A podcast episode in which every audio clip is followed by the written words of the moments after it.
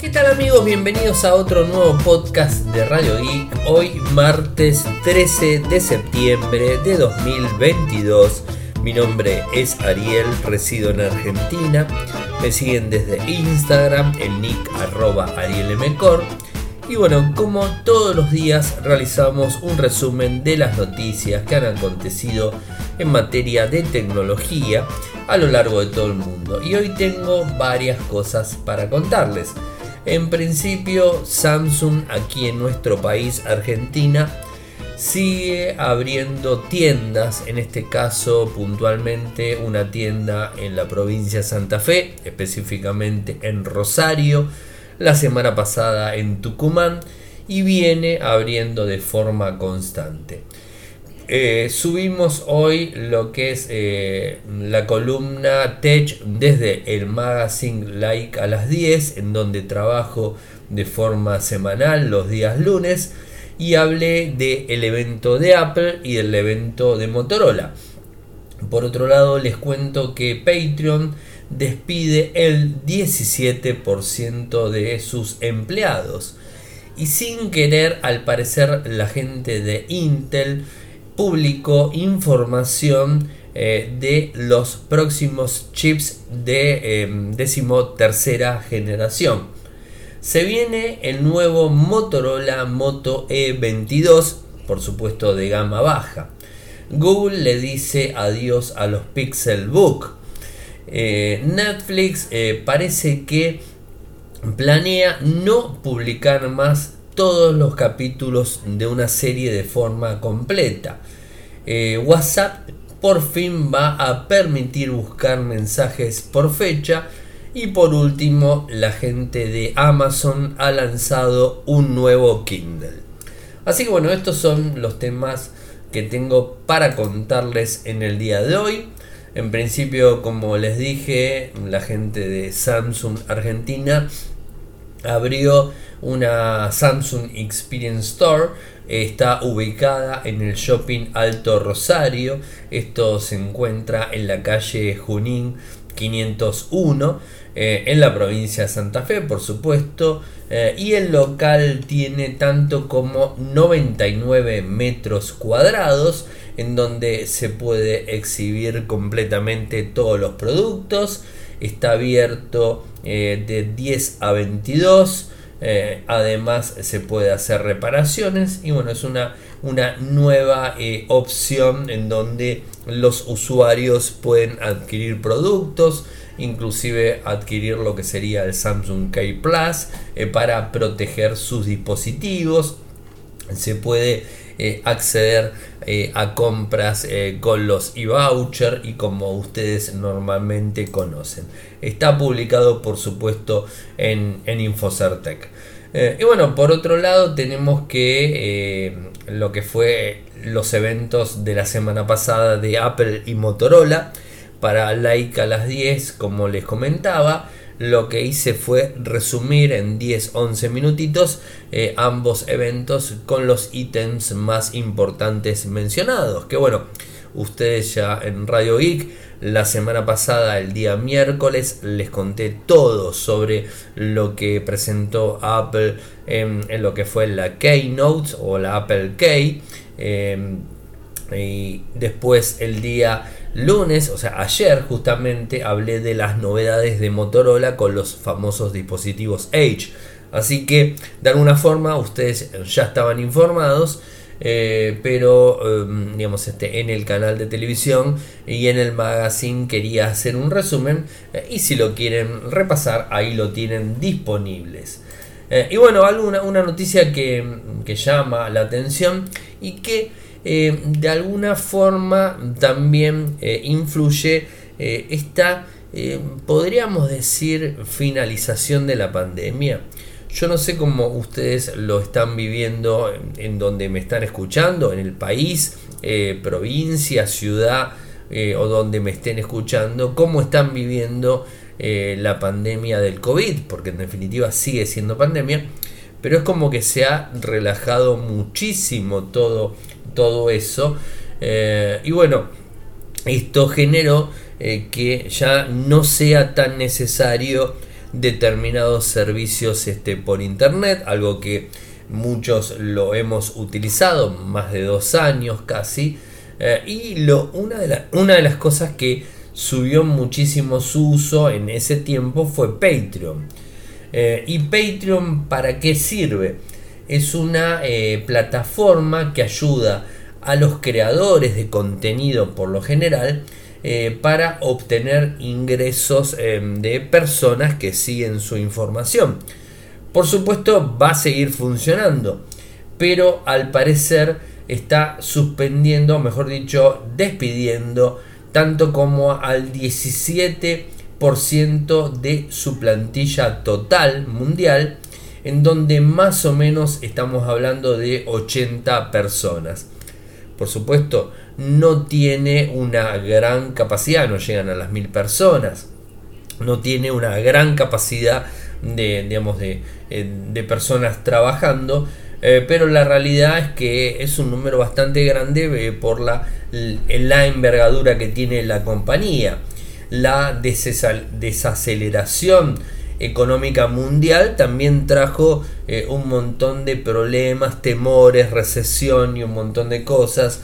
También lo que tiene que ver eh, con eh, no tanta influencia de, del COVID para los servicios de, digamos, de Internet que se utilizaba muchísimo. Esto también generó bajas en muchos de los proveedores que se crearon en este último momento. Si bien Patreon no es nuevo, no empezó en el COVID, sino que lo empezó hace muchísimo tiempo atrás, la realidad es que está teniendo problemas. La empresa está cerrando su oficina de Berlín, eh, que por supuesto tenía empleados de ventas y de marketing, y está centralizando sus operaciones en Estados Unidos. Eh, ¿Qué más? Bueno, también este, les está ofreciendo a algunos empleados mudarse a Estados Unidos como si fuera tan fácil de país a país, ¿no? Para centralizar sus recursos, ¿no? Esto es lo que, lo que estamos este, sabiendo eh, en, estos momentos. Eh, la otra semana había despedido a cinco miembros de su equipo de seguridad. Esto la verdad que es delicado porque el equipo de seguridad informática es muy importante. Según lo que dicen, era parte de una estrategia a más largo plazo para continuar distribuyendo las responsabilidades de seguridad en todo nuestro equipo de ingeniería, incorporar nuevas áreas de experiencia Patreon internamente y continuar asociándose con expertos externos. Esto es lo que está diciendo eh, y bueno, veremos eh, cómo avanza toda esta eh, situación. Por otro lado, Intel, sin querer, quiero pensar, brindó información eh, en, un, sitio canadiense, en la web de Intel de Canadá, mm, brindó información de la eh, decimotercera generación eh, de procesadores Intel Core i, el Core i9 13900K, digamos el Core i7 13700K, el Core i5 13600K, estos son los que se pudo ver, eh, digamos, micros que están llegando supuestamente a los 5.4 GHz de velocidad. El más potente, por supuesto, con 24 núcleos y 32 subprocesos. Eh, muy potentes, eh, por cierto. Obviamente lo que se hizo fue borrar la información, pero ya este, eh, el daño, así de alguna forma decirlo, ya estaba. La información se habría, eh, digamos, eh, publicado y muchas personas han tomado capturas de pantalla en donde pueden ver toda la información. Les vamos, por supuesto, a pasar toda la data. Y hablando de smartphones, si bien la semana pasada Motorola lanzó equipos de gama alta, la línea H amplió la línea H, como les contaba en el día de ayer, no está abandonando las líneas más bajas. Eh, y hoy nos enteramos de una filtración gracias a GSM Arena, en donde habla de el Moto E22, un dispositivo eh, que tiene eh, un formato bastante interesante. Inclusive podríamos decir que tiene un aire al H30 Neo, podríamos decir que así lo tiene. Eh, un notch tipo gota en la parte frontal, las cámaras traseras de forma vertical con cuadrados bastante grandes, formatos rectos, lindos biseles. Y en principio lo que se filtró de estos dispositivos es que tendrían una pantalla IPS LCD de 6,5 pulgadas en 90 Hz. Fíjense cómo los 90 Hz se están imponiendo en cuanto a los 60 y estamos hablando de un equipo de gama baja. Eh, digamos, este es interesante verlo. El microprocesador sería un MediaTek Helio G37 que no tendría compatibilidad con 5G. Es un equipo económico, por supuesto, con dos cámaras traseras de 16 megapíxeles, bien por ahí, eh, y una batería de 5000 huellas dactilares. 5000 huellas, eh, perdón, perdón, perdón, 5000 miliamperes. Estaba leyendo esto de las huellas dactilares que está en el lateral. Eh, algo que también a mí particularmente me gusta mucho, el lector de huellas en el lateral derecho me encanta. Eh, para mí, inclusive, más que el lector de huellas en pantalla. A mí siempre me gustó más el lector de huellas físico eh, y en el lateral creo que es el mejor lugar, por lo menos para ponerlo. importante, va a venir con Android 12 y con MIUX eh, que sería este, su interfaz gráfica. Eh, ¿Cuándo estaría siendo lanzado el dispositivo? Supuestamente el 16 de septiembre, esta misma semana, y se lanzaría en la India, en principio, a unas 10.000 rupias, según la filtración, y esto sería algo así trasladado a euros por la cercanía 124 euros. Eh, interesante, eh, digamos, el dispositivo con prestaciones eh, buenas, por así decirlo, excepto el micro, creo que tiene, tendría buenas prestaciones y a un precio muy, muy económico. Bueno, todos saben que, que Google en el 2010 lanzó Chrome OS, después empezó a lanzar sus propias portátiles, utilizando Chrome OS, que está basado en Linux y que se basa en, lo que sería Google Chrome como navegador y en base a eso es que funciona el, sistema en sí. Bueno, y las Pixelbook eh, que al parecer no han tenido mucho impacto, o sea, de hecho eh, la desaceleración de la venta de estas, de estas Chromebook Pixel es bastante grande. Eh, una de las fuertes, uno de los fuertes lanzamientos eh, fue la Pixelbook eh, en el 2013, después en el 2017, y es como que se empezó a desinflar. las ventas en la pandemia de las Chromebook, no de las Pixelbook, de las Chromebook de otras marcas, y que también le podemos decir a la Pixelbook una Chromebook, porque en definitiva sería así, eh, fue alta, o sea, se vendieron muchos, eh, pero ¿cuáles fueron las que más se vendieron?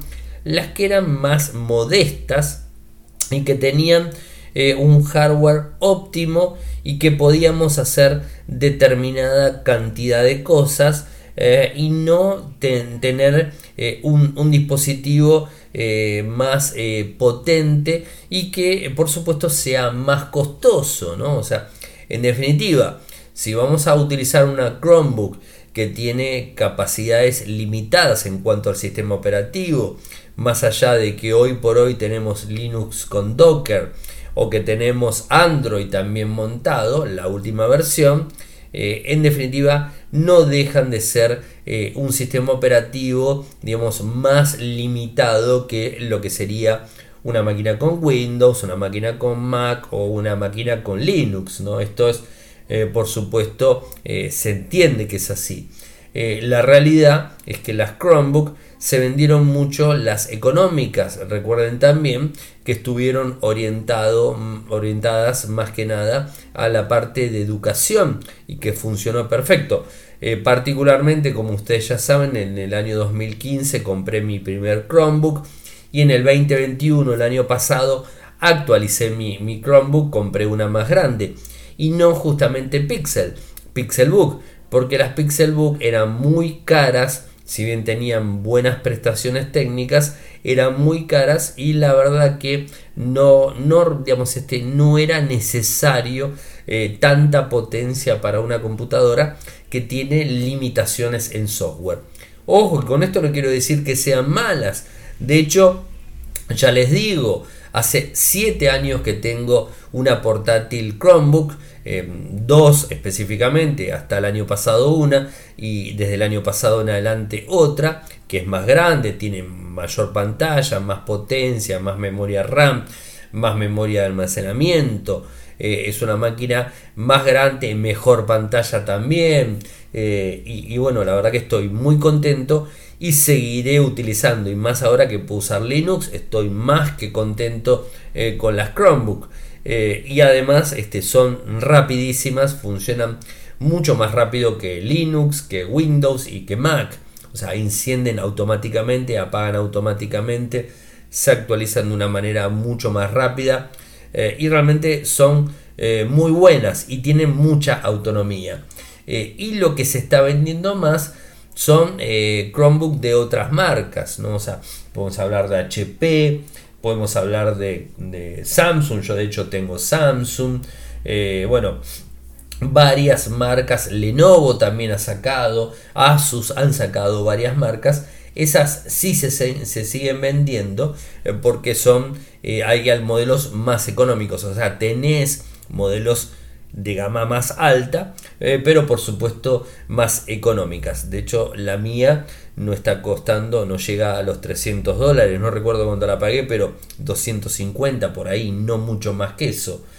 Y a todo esto se le suma Chrome OS Flex, que podés instalarlo en una computadora antigua que tengas dando vuelta eh, y que de alguna forma está empezando a moverse. Eh, particularmente los invito a que utilicen eh, Chrome OS este, Flex porque es una buena opción.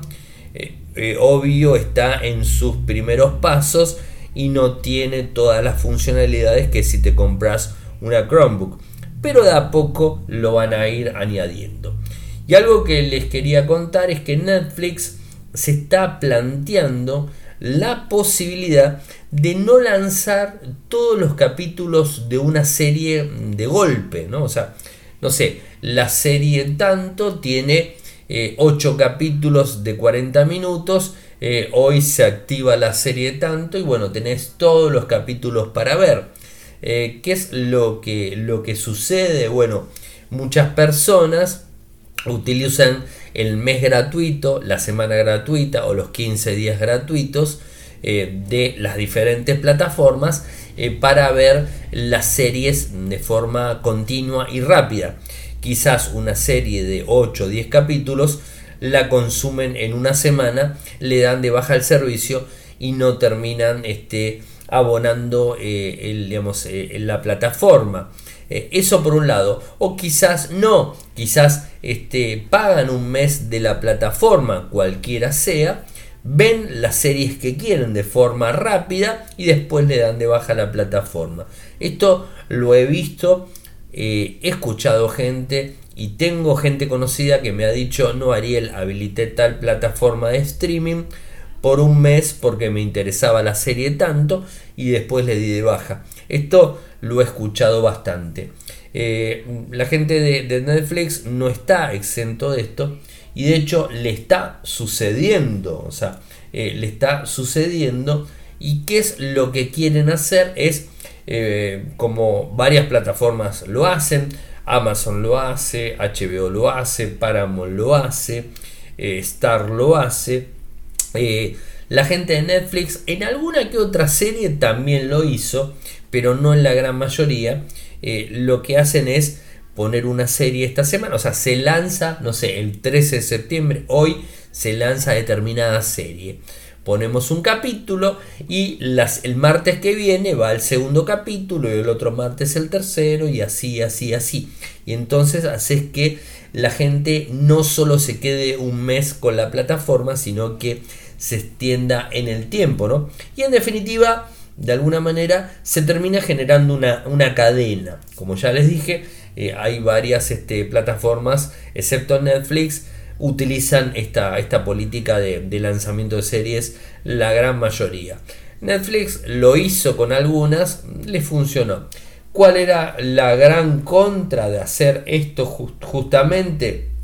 No es ni más ni menos, eh, disculpen, que una persona, su CEO, Reed Hutchins, eh, que no está de acuerdo con hacer este tipo de cosas, lo que sucede es que después de los malos datos presentados en el último resumen financiero, eh, Red está pensando en que debería cambiar un poco esta política y digamos este eh, hacer que se flexibilicen las publicaciones de las series.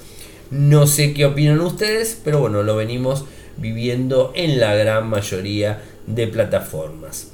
Eh, y una buena noticia que tengo para, contarles es que parece que WhatsApp, eh, después de varios años de haberlo probado, y no haberlo implementado, está pensando en eh, permitir que podamos buscar mensajes eh, de forma puntual en el tiempo, o sea, con una fecha.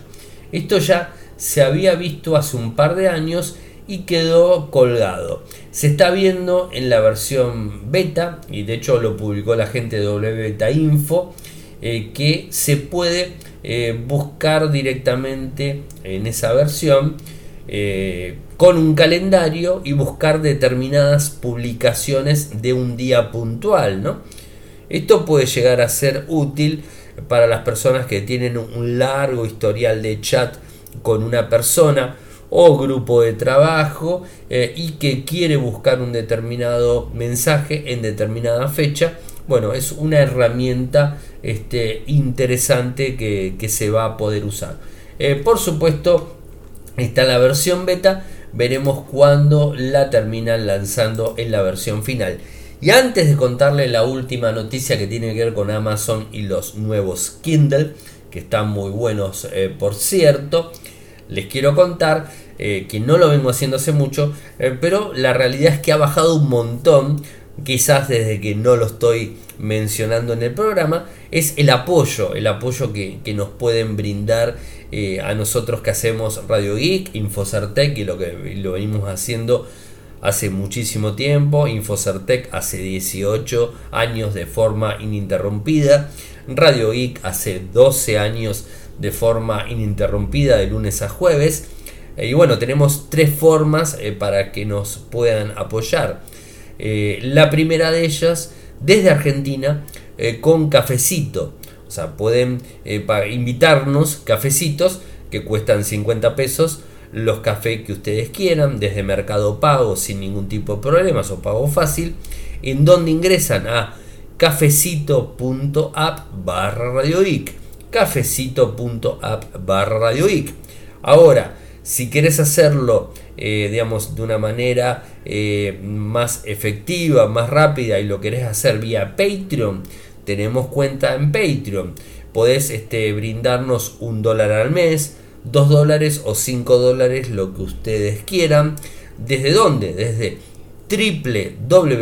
www.patreon.com barra radioic www.patreon.com barra la verdad se han bajado muchísimas personas.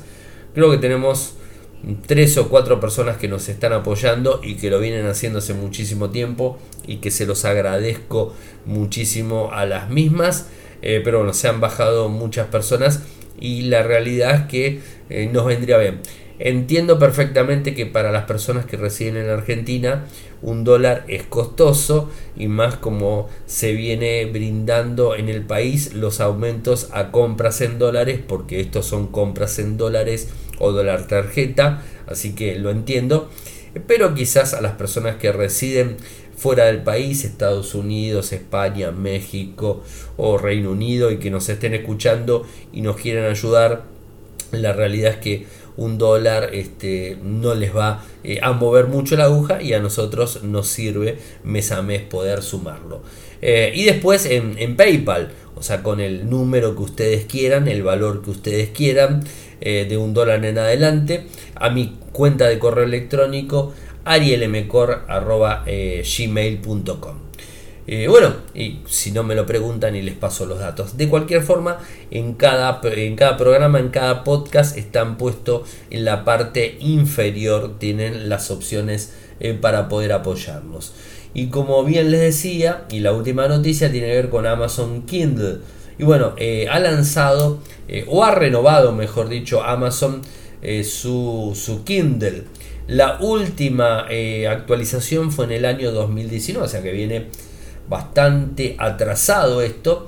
Eh, y el nuevo tiene eh, diferentes este, eh, opciones avanzadas ¿no? en relación al anterior. Pesa muy poquito, 158 gramos.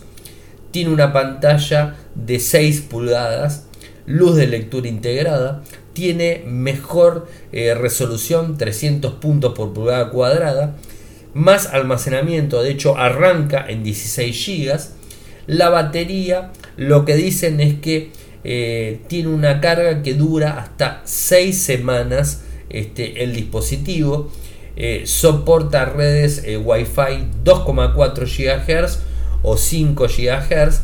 Algo interesante que no lo traía y ahora sí es que se puede cargar con puerto USB-C, eso está bueno eh, porque antes tenías micro USB, no es resistente al agua, soporta todos los formatos de, Kindle, EPUB, como ya saben que lo hace sin problemas, HTML, DOC, bueno, los formatos que ustedes conocen.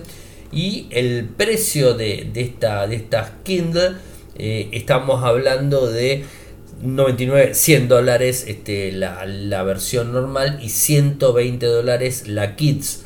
Este, no sé por qué hay esa diferencia, la verdad que no lo sé. Pero bueno, la versión normal está 99 dólares. De hecho, eh, hoy lo, hemos eh, publicado eh, en Infocertec. Está, está la nota, fue muy leída por, por muchas personas. Sí, 99.99, o sea, 100 dólares y 119.99, o sea, 120 dólares la versión Kids que va a estar disponible eh, a partir o que está en preventa a partir del 12 de octubre se van a empezar a entregar estas nuevas este, eh, Kindle. Eh, interesante como para tenerlas en cuenta. Así que bueno gente llegamos al final del programa del día saben que pueden seguirme desde Twitter el nick arroba arielmcor en Instagram arroba arielmcor en Telegram nuestro canal Radio y Podcast en YouTube también nuestro canal youtube.com barra Infocertec, nuestro sitio web en Argentina infocertec.com.ar, en Latinoamérica infocertecla.com. Muchas gracias por escucharme y será hasta mañana. Chau chau.